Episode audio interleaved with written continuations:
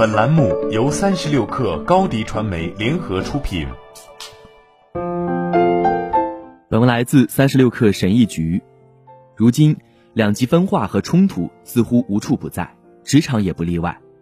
当你与同事和经理相处的时间长了，很有可能会出现一些冲突，无论是在解决棘手的项目问题的最佳行动方案上的分歧，还是在公司发展方向上的更大范围冲突。寻找共同点都是一个挑战。如果你与同事陷入僵局，今天为你提供几种方法，帮助你们求同存异，找到共同点。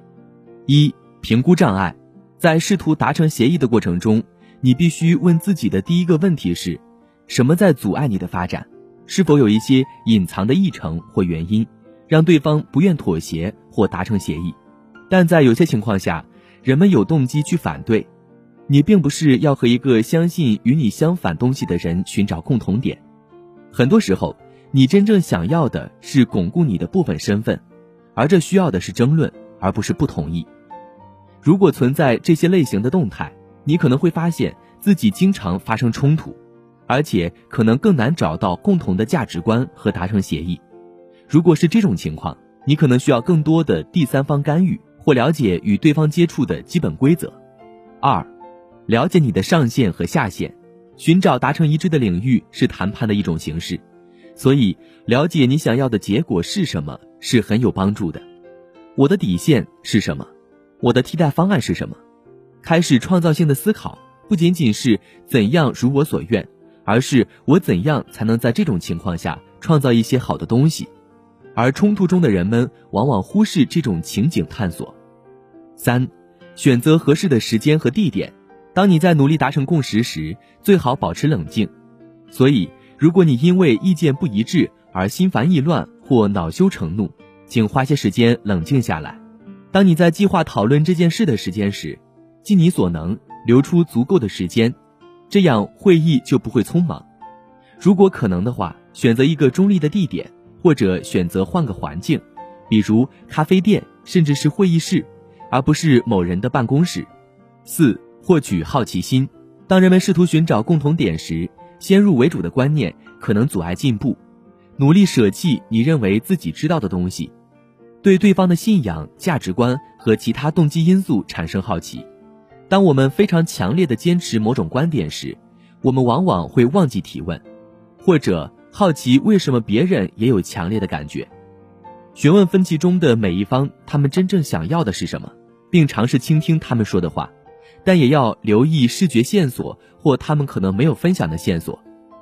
有时候，人们只是想感受到被赋予权利、被倾听或被重视。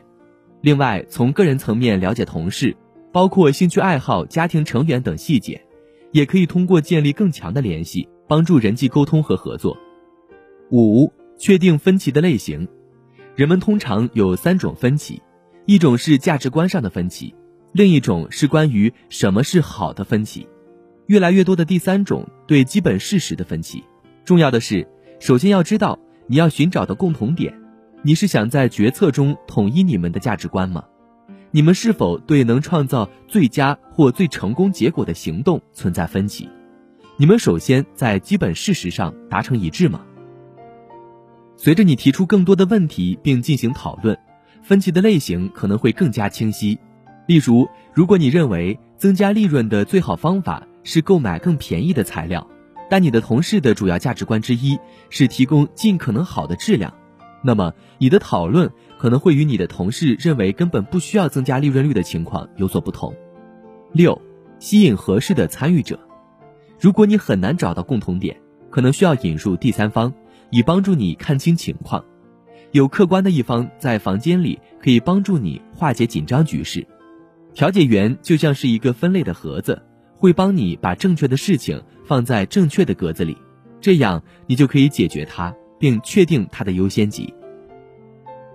好了，本期节目就是这样，下期节目我们不见不散。